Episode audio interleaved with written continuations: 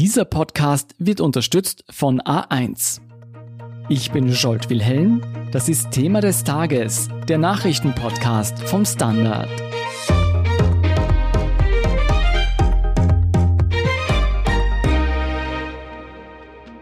Erinnern wir uns zurück ans Ende des letzten Jahres. Da hieß es noch, dass vor allem der Impfstoff von AstraZeneca uns gegen das Coronavirus schützen und Österreich aus der Pandemie bringen wird. Dann wurde klar, dass Österreichs Impfplan nicht so schnell in die Gänge kommen würde wie gedacht und es kam zum großen Streit mit weiteren EU-Staaten um zusätzliche Impfdosen von anderen Herstellern. Gleichzeitig sorgen Berichte über ernste Nebenwirkungen des AstraZeneca-Impfstoffs für Verunsicherung in der Bevölkerung. So kommt es, dass die österreichische Regierung jetzt tatsächlich mit Russland über den Einsatz des Sputnik-Impfstoffs verhandelt. Aber genau wie bei AstraZeneca ist auch das Vertrauen in den Sputnik-Impfstoff innerhalb der Bevölkerung nicht sehr groß. Und jetzt stellt sich natürlich die Frage, welchen Studien kann man trauen? Soll man sich trotz der Bedenken mit AstraZeneca impfen?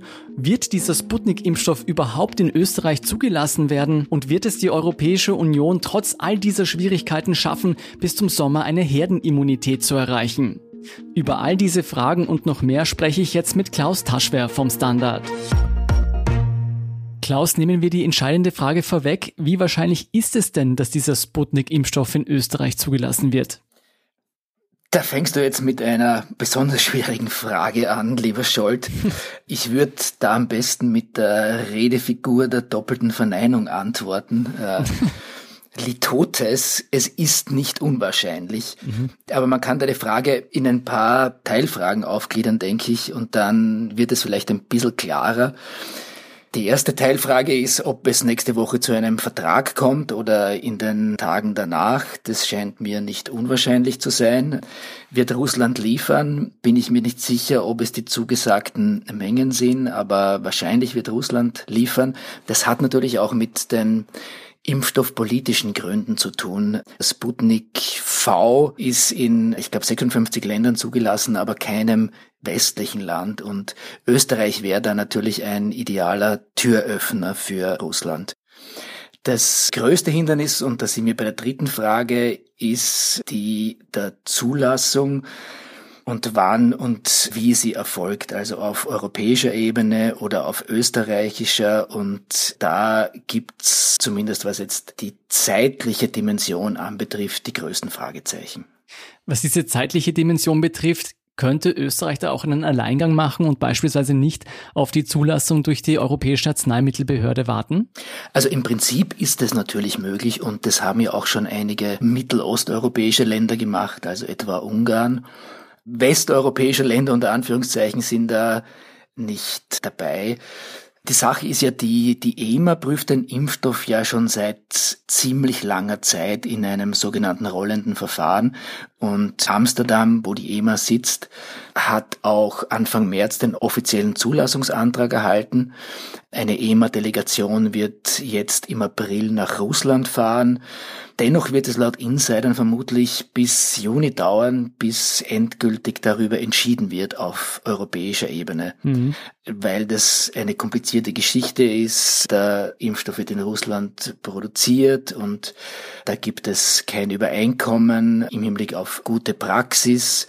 Also da gibt es einige offene Fragen. Die Frage ist tatsächlich, ob Österreich und die zuständigen Behörden in Österreich, also das ist das Bundesamt für Sicherheit im Gesundheitswesen, dann natürlich eben auch das Gesundheitsministerium, die eigentlich ja auch in der EMA vertreten sind, mhm. sagen, wir können das schneller prüfen. Also ich bin da eher ein bisschen skeptisch. Und auch die Vorsitzende des Nationalen Impfgremiums, Ursula Wiedermann-Schmidt, hat sich da eher skeptisch im Hinblick auf eine rein nationale Zulassung geäußert. Das würde dann aber natürlich auch bedeuten, dass man auf die Zulassung durch die EMA warten müsste und gleichzeitig aber schon ab möglicherweise April den Impfstoff kriegen könnte. Das heißt, er müsste dann in Österreich gelagert werden und käme dann erst im Juni oder wann auch immer die EMA-Zulassung erfolgt zum Einsatz. Also das sind spannende Fragen, die zum jetzigen Zeitpunkt sich wirklich nicht ganz eindeutig beantworten lassen. Der Zeitpunkt des Einsatzes ist ja ganz entscheidend, denn Österreichs Impfprogramm ist ja vor allem deshalb ins Schwitzen gekommen, weil es bei AstraZeneca Lieferengpässe im ersten und zweiten Quartal gibt.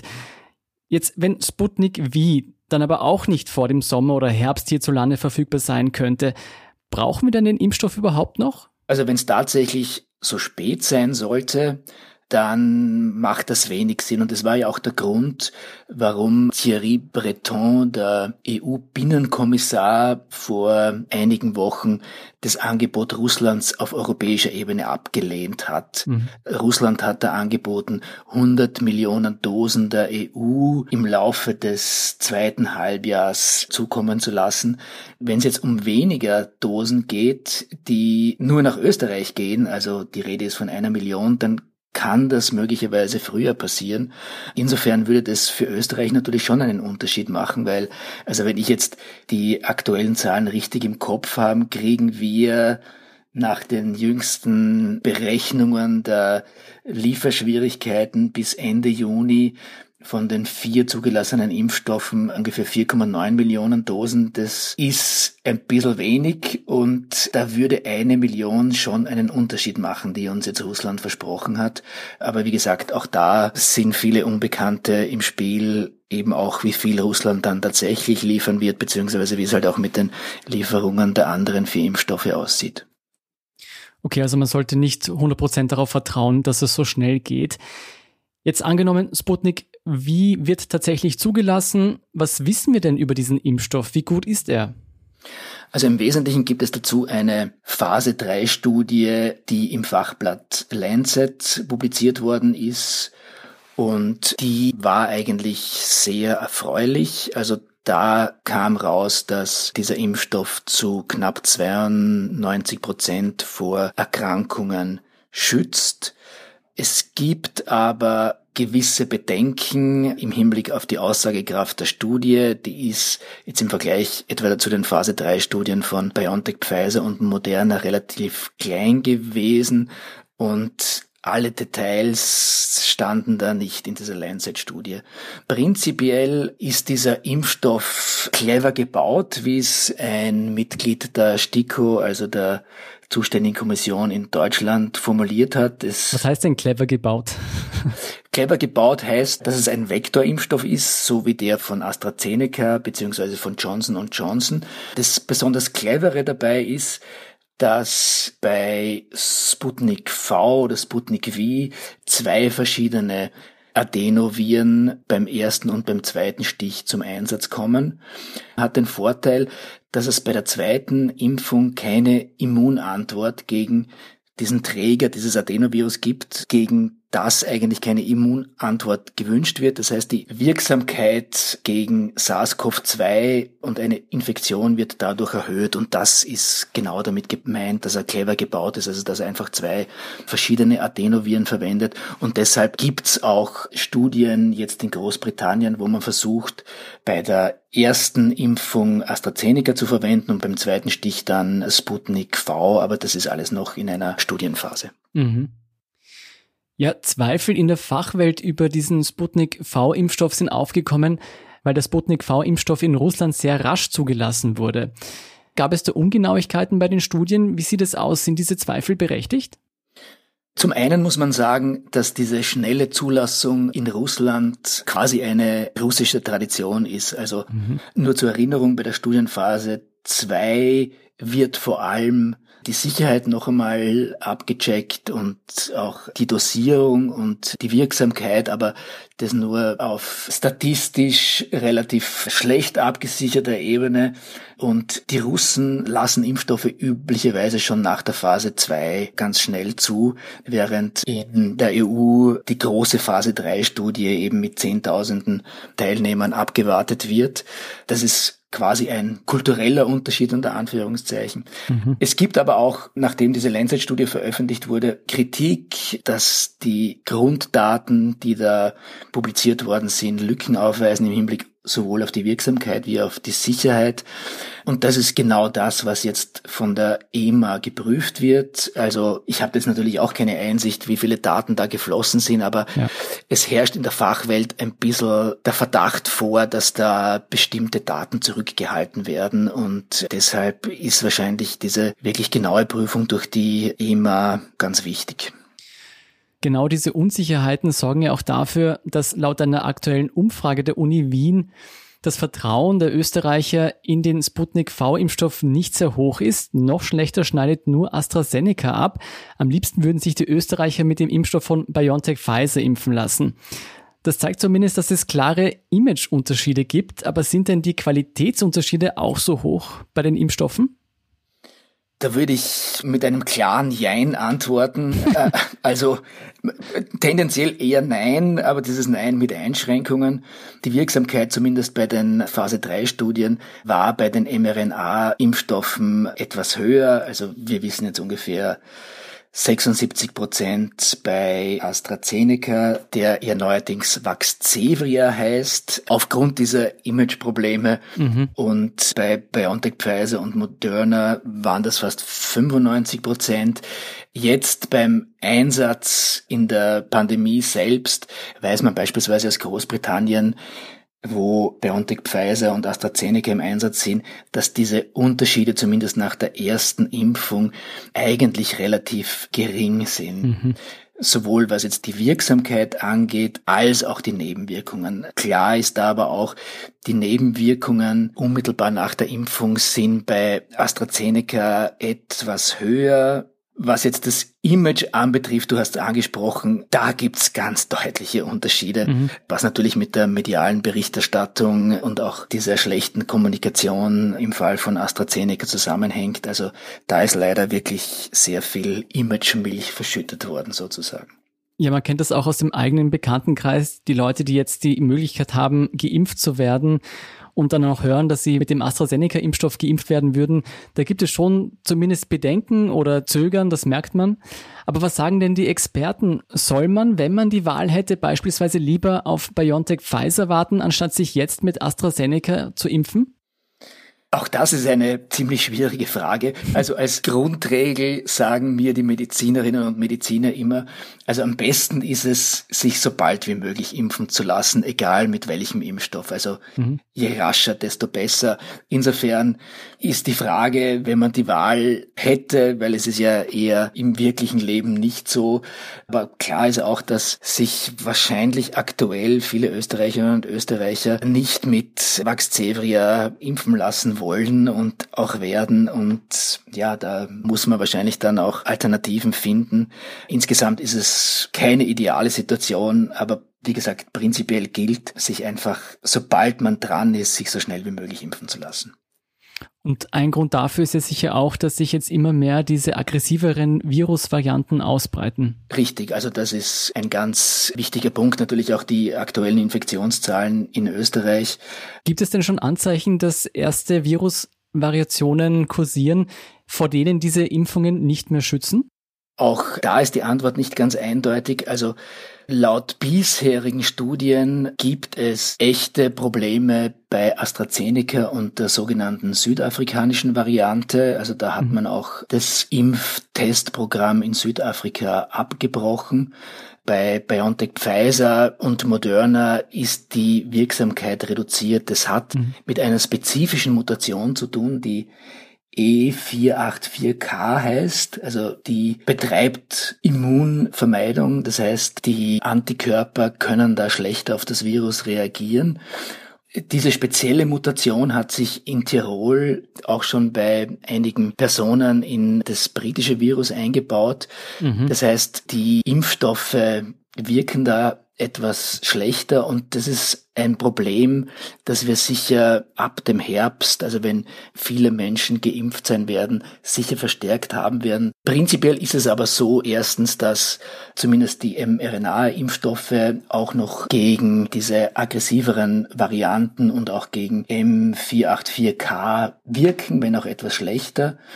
Möglicherweise ist die kurzfristige Lösung dann ein drittes Mal, wann auch immer drauf zu impfen.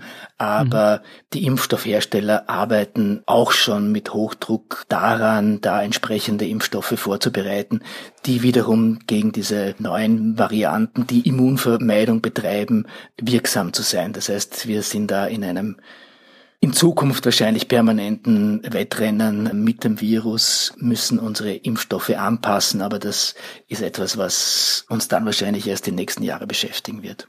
Hm. Dann kommen wir in die Gegenwart zurück. Gerade beim AstraZeneca-Impfstoff gab es ja auch ernste Bedenken bezüglich Nebenwirkungen. Da geht es um die Bildung von Thrombosen. Deutschland hat deshalb die Verabreichung an Menschen, die unter 60 Jahre alt sind, gestoppt. In Österreich wird der AstraZeneca-Impfstoff aber weiter an Menschen verimpft. Was hat es denn damit auf sich? Wem soll man denn da glauben? Ja, was Deutschland beschlossen hat, so wie einige andere Länder, ist eine Vorsichtsmaßnahme.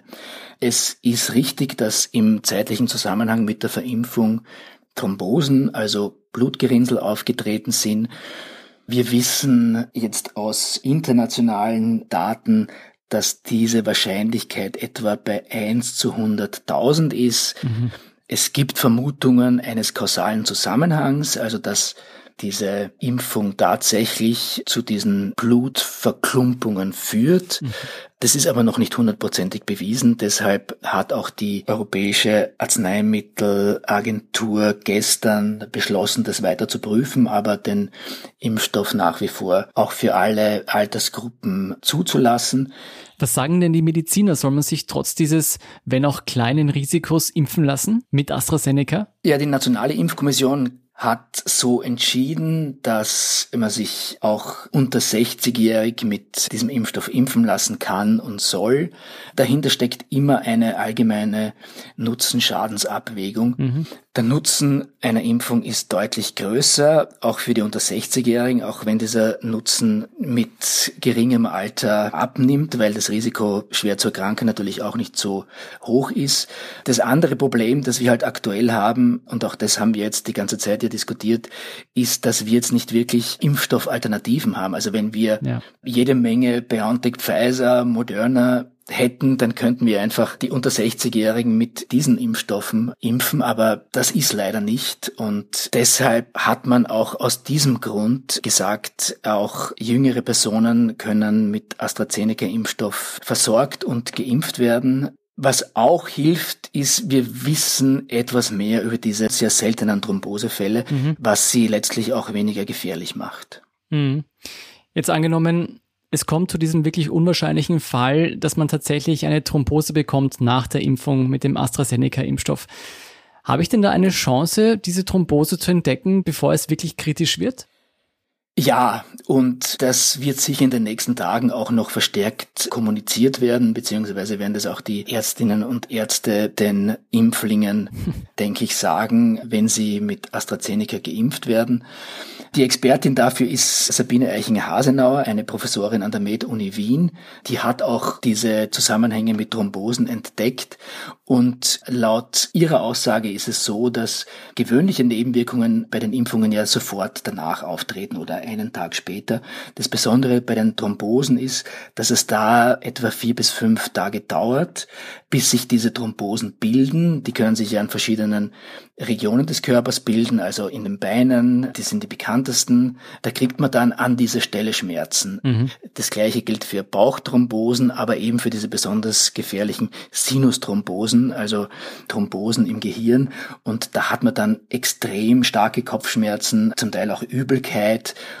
und wenn das auftritt, eben mit etwa vier, fünf Tagen Zeit zwischen Impfung und dem Auftreten der Symptome, dann soll man sich sofort an ein Spital beziehungsweise einen Arzt wenden. Dann kann man ein Blutbild machen und dann sieht man eben auch gleich, ob da eine Thrombose vorliegt. Und die kann man dann eigentlich relativ gut behandeln. Also es gab ja in Österreich einen Todesfall, einen tragischen einer 49-jährigen Niederösterreicherin. Da war wirklich das Problem, dass man das nicht rechtzeitig erkannt hat. Wenn das dann wirklich unbehandelt bleibt, dann wird es wirklich sehr gefährlich. Aber eben wenn man das rechtzeitig erkennt und therapiert, dann ist es bei weitem nicht so schlimm. Ja, ist auf alle Fälle schon gut, wenn man weiß, worauf man achten muss. Lass uns noch zurückkommen auf die Versorgungsengpässe.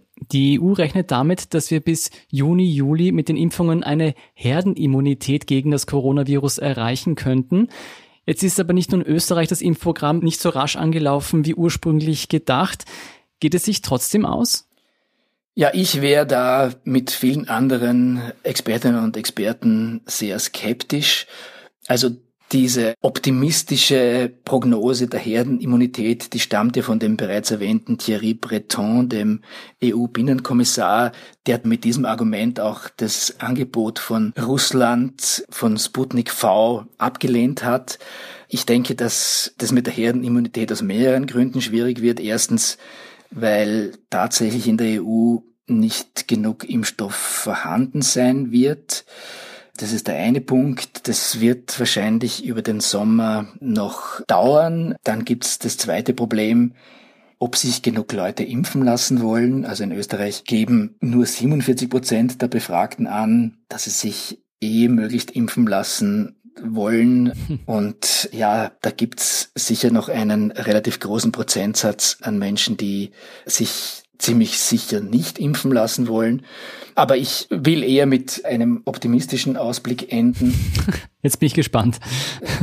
Ich weiß nicht, ob ich das schon einmal hier im Podcast erwähnt habe, aber es gab kürzlich eine Grafik der Infektionsfälle in Israel, wo ja ungefähr, also zum Zeitpunkt der Grafik 50 Prozent der Bevölkerung bereits mit BioNTech Pfizer immunisiert war und das Tolle an dieser Grafik ist, dass auch bei 50 Prozent Immunisierung in allen Altersgruppen die Infektionszahlen in den Keller gepurzelt sind. Also mhm. in den letzten zwei Monaten auf unter 20 Prozent von dem Wert Ende Jänner.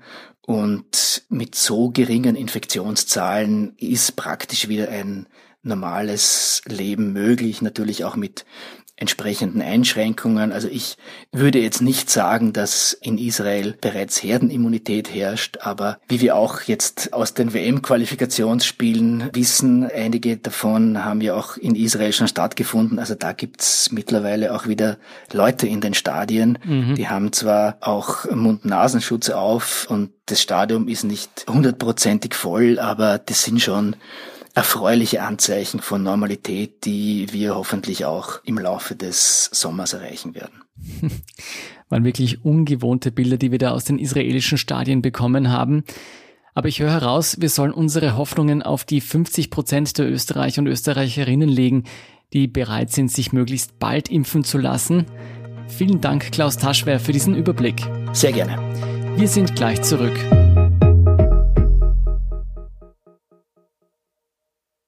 Wir bauen das Netz der nächsten Generation. Das beste A1 5 Giganetz Österreichs. Aber ohne dich ist es nur ein Netz und nicht die Möglichkeit, unlimitierte Freiheit zu erleben. Jetzt du. Mit den A1 5 Giga Mobiltarifen und unlimitierten Daten sowie Top 5G Smartphones wie dem Samsung Galaxy S21 5G um 0 Euro. Du kannst alles im 5 Giganetz von A1. Und hier ist, was Sie heute sonst noch wissen müssen. Erstens, die Bundesregierung hat nach Gesprächen mit Intensivmedizinern drei Punkte zum weiteren Vorgehen gegen die Corona-Pandemie beschlossen. Man wolle weiterhin auf regional abgestimmte Maßnahmen setzen, überlastete Bundesländer sollen von angrenzenden Bundesländern unterstützt werden, zudem soll das Personal auf den Intensivstationen arbeitsrechtlich und finanziell unterstützt werden. Und zur Erinnerung, in Wien, Niederösterreich und dem Burgenland tritt heute wieder ein Lockdown in Kraft. In Wien muss man nun auch an bestimmten öffentlichen Plätzen eine FFP2-Maske tragen. Die Maßnahmen gelten vorerst bis zum 11. April. Zweitens, zwei Monate nach dem Militärputsch droht Myanmar in bürgerkriegsähnliche Zustände abzurutschen. Die UN-Sonderbeauftragte für das Land warnte vor einem bevorstehenden Blutbad. Sie rief den Sicherheitsrat der Vereinten Nationen am Mittwoch dazu auf, alle Maßnahmen zu ergreifen, um eine Katastrophe im Herzen Asiens zu vermeiden. Befeuert werden die Sorgen durch die Ausweitung des Konflikts auf ethnische Minderheiten in Grenzgebieten. Am Donnerstag setzten die Gegner der Militärmachthaber ihre Proteste fort. Demonstranten verbrannten Kopien der von der Armee gebilligten Verfassung. In vielen Städten versammelten sich nach Medienberichten bereits in der Nacht Menschen zu Kerzenlichtprotesten. Nach Angaben von Bürgerrechtsgruppen wurden bisher mehr als 500 Menschen bei den Demonstrationen getötet. Und drittens, Neuigkeiten gibt es auch von den laufenden Korruptionsermittlungen in Österreich. Aufgrund von untersuchten Chatprotokollen kam jetzt heraus, dass der mittlerweile suspendierte Justizsektionschef Pilnacek nach den Ermittlungen gegen Finanzminister Blümel mit dessen Kabinettschef kommunizierte. Dabei soll er vor einem Putschversuch gewarnt haben. Zudem gab Pilnacek dem Umfeld des Finanzministers Tipps, wie man gegen die Wirtschafts- und Korruptionsstaatsanwaltschaft vorgeht. Mehr dazu und die aktuellsten Informationen zum weiteren Weltgeschehen finden Sie wie immer auf der Standard.at. Um keine Folge von Thema des Tages zu verpassen, abonnieren Sie uns bei Apple Podcasts oder Spotify. Unterstützen können Sie uns mit einer 5-Sterne-Bewertung und vor allem indem Sie für den Standard zahlen. Alle Infos dazu finden Sie auf abo.derstandard.at. Danke für Ihre Unterstützung. Ich bin Jolt Wilhelm. Baba und bis zum nächsten Mal.